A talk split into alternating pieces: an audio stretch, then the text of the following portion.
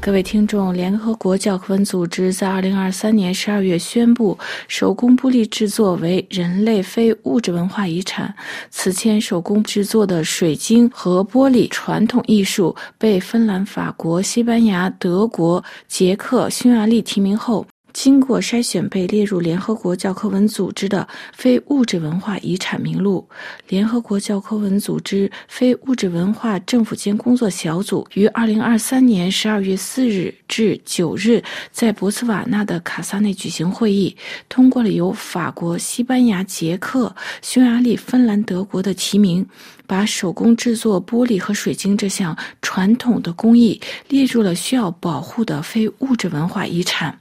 德国联合国教科文组织副主席伍尔德表示，联合国教科文组织认可手工制作玻璃这项工艺，令人印象深刻，有利于保持这一特殊的工艺传统。他认为，这些传统手工艺知识和技术将在未来的很长一段时间内与人类同存，特别是耐心、创造力、团队合作是手工制作玻璃的重要特点之一。法国文化部长瑞玛和法国负责中小企业贸易、手工艺、旅游部部长雷格尔致辞表示欢迎，把手工玻璃制作技术和艺术列入联合国教科文组织需要保护的非物质文化名录。法国部长们表示，手工制作的玻璃和水晶制式是世代相传，从高素质的工匠到新手，玻璃工匠是一种遗产，每一个玻璃匠都是这种遗产的保证者，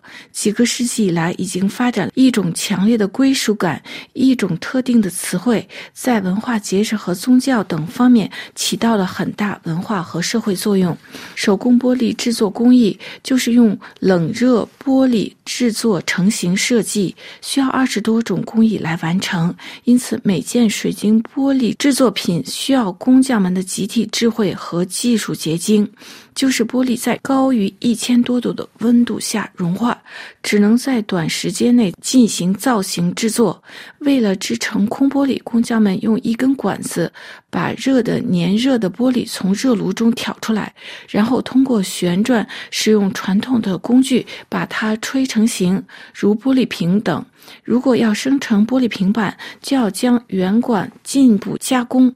如今，手工制作的空玻璃仍可以用于高质量的系列生产设计。原材料的生产和特殊的技术应用，而且口吹的平板玻璃也用于修复工作和建筑和艺术方面。被列入文化遗产的加工玻璃手工艺，通过广泛支持玻璃工匠来鼓励这种知识的传播和保存。它将提高公众对保护传统玻璃生产和认知。来自欧洲各地的玻璃厂家参加了联合国教科文组织的非文化。遗产提名录会议，法国水晶玻璃协会表示对被列入文化遗产表示欢迎。他说：“这对工匠们获得世界认认可感到自豪。”指出欧洲玻璃制作经历了十九和二十世纪黄金时代后，从二十世纪七十年代到二十一世纪陷入了危机，因此需要保护。法国和捷克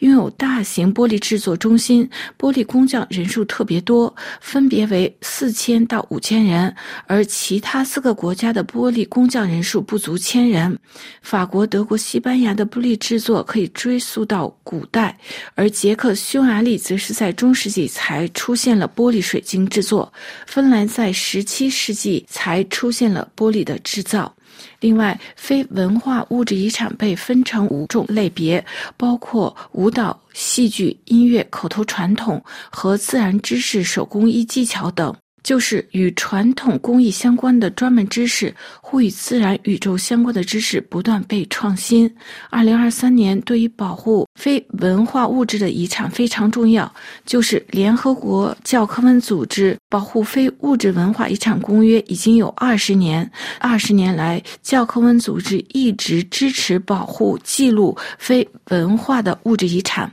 另外，法国水晶制造顶级品牌圣路易计划在二零二四年九月在巴黎的卢森堡公园栅栏上举办摄影展，向公众讲述玻璃制造工艺，庆祝水晶和玻璃工艺被列入人类需要保护的非物质文化遗产名录。各位听众，今天的专辑节目由罗拉编辑播报，跟大家介绍水晶工艺被列入联合国教科文组织的非物质文化遗产。感谢各位的收听，也感谢苏黑尼亚的技术合作。我们在下次节目中再会。